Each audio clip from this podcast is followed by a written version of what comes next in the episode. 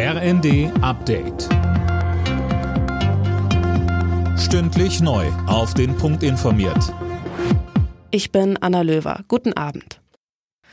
In der Diskussion um weitere Entlastungen wegen der steigenden Energiepreise fordert der Städte- und Gemeindebund ein neues Paket für besonders Bedürftige. Geschäftsführer Landsberg sagte der neuen Osnabrücker Zeitung, am einfachsten wären zeitlich befristete Zulagen nach Einkommen und Kinderanzahl.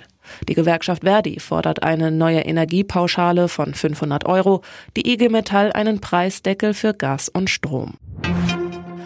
Die Polizei in Sachsen ist angewiesen worden, alle Asylbewerbereinrichtungen im Land verstärkt zu überwachen. Anlass ist ein Brandanschlag vergangene Woche auf eine Flüchtlingsunterkunft in Leipzig. Dabei entstand geringer Schaden, verletzt wurde niemand.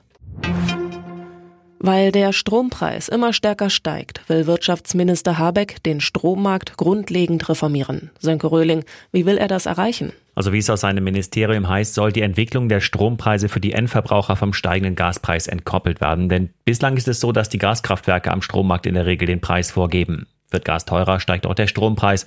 Und wie stark, das sehen wir ja gerade. Künftig sollen die Kosten von Ökostrom stärker ins Gewicht fallen, denn der ist vergleichsweise günstig. Allerdings ist so eine Reform ziemlich komplex.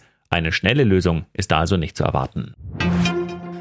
Bundesumweltministerin Lemke fürchtet, dass die Oder nach dem Fischsterben bleibende Schäden davontragen könnte. Dem RND sagte sie, es lasse sich noch nicht sagen, ob der Fluss sich wieder vollständig erholt. Die Ursache für das massive Fischsterben ist immer noch unklar. In der ersten Fußball-Bundesliga holt RB Leipzig den ersten Saisonsieg mit 2 zu 0 gegen Wolfsburg. Die weiteren Ergebnisse. Schalke Union Berlin 1 zu 6, Mainz Leverkusen 0 zu 3, Hoffenheim Augsburg 1 zu 0 und Hertha Dortmund 0 zu 1. Alle Nachrichten auf rnd.de